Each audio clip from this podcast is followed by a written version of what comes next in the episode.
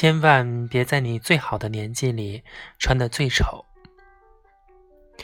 有人在招聘面试中发现了一个很有意思的现象：同样都是二十几岁的姑娘，那些穿着随意、身形邋遢的姑娘，在面试中没聊几句，就能够让人感觉到她们捉襟见肘的沟通表达能力，而且她们过度用力掩饰自己内心紧张的样子，真的特别丑。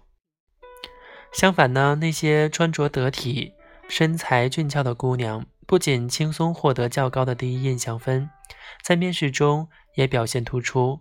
不论应答什么样的问题，都能够自信流畅。离开的时候的举止也很礼貌。面试全程下来，给人的感觉就是很舒服。不得不承认，有些时候你的穿着搭配和身形状态，就是你的修养。之前呢，网上有一篇报道，日本啊有一个小伙子每天穿着西装去种田，穿着西装去种田，这清奇的画风还真让人难以自信啊。当然呢，很多人很多人都特别诧异他的这样的行为，也有很多的媒体去报道采访过他，他在采访中说。很多人都觉得农民就应该是脏兮兮的，可没什么是应该的。衬衫和领带搭配起来很优雅，我就是喜欢穿着西装，而且我也喜欢种田。我不想在我最好的年纪里穿得最丑，因为穿西装是需要保持身材的。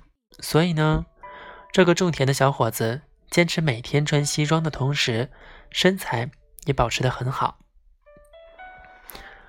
好一句，我不想在最好的年纪穿得最丑。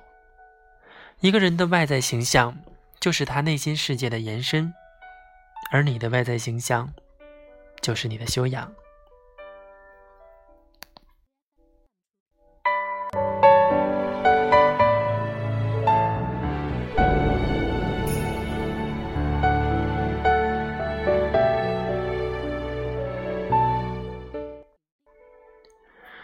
可悲的是，还有很多姑娘固执的认为，一个因为我邋遢的外表而不愿意了解我内心世界是多么美好的男人，根本不值得被我爱。